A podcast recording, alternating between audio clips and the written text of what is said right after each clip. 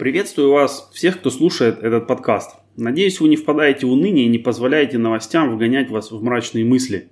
Нам хочется думать, что новости полезны. Мы хотим быть в курсе событий, потому что... Потому что что? На самом деле, что вам дают сегодняшние новости?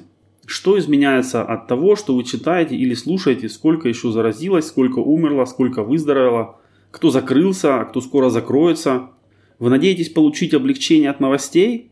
Как бы не так. Скорее вы получите еще больше раздражения и ощущения своей беспомощности перед ситуацией.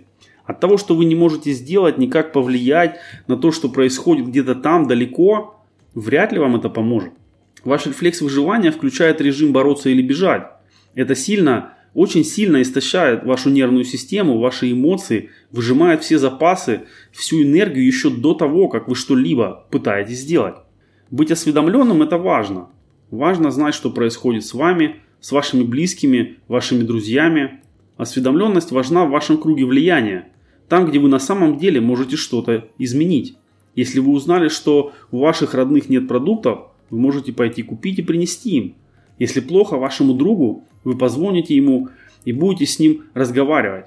Но что еще вы можете сделать, узнав, сколько за сегодня заболело или умерло людей? Вы с этим ничего не можете сделать, только злиться, расстраиваться, бояться и портить жизнь себе и тем, кто рядом.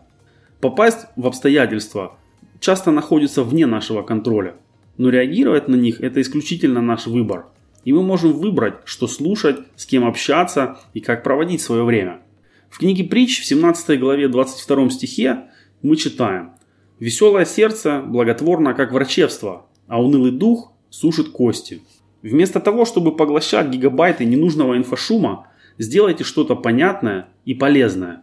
Небольшую разминку, напишите ободряющее сообщение, позвоните тому, кто для вас важен, почитайте то, что ободрит или развеселит вас.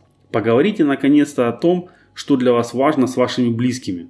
Завтрашний день никому не гарантирован, но это не причина испортить себе день сегодняшний. Не сушите свои кости и кости тех, кто рядом с вами. Не будьте унылы. Высыпайтесь, питайтесь полезно и без излишества, занимайтесь физкультурой, читайте и смотрите то, что вам на самом деле нужно. В такое время, как никогда, приходится к месту известная молитва о душевном покое. Боже, дай мне разум и душевный покой, принять то, что я не в силах изменить. Мужество изменить то, что могу, и мудрость отличить одно от другого. Нужно быть мудрым и с веселым сердцем, а унылым и боязливым быть не нужно. Хорошего дня вам, друзья!